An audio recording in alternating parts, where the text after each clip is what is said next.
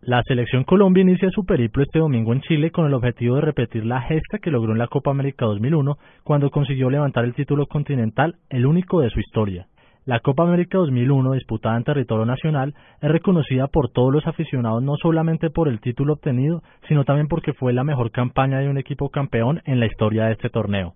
Para consagrarse campeón, Colombia jugó seis partidos y todos los ganó con un saldo de 11 goles a favor y ninguno en contra. Además, el delantero Víctor Hugo Aristizábal se proclamó como máximo goleador de la competencia con seis anotaciones.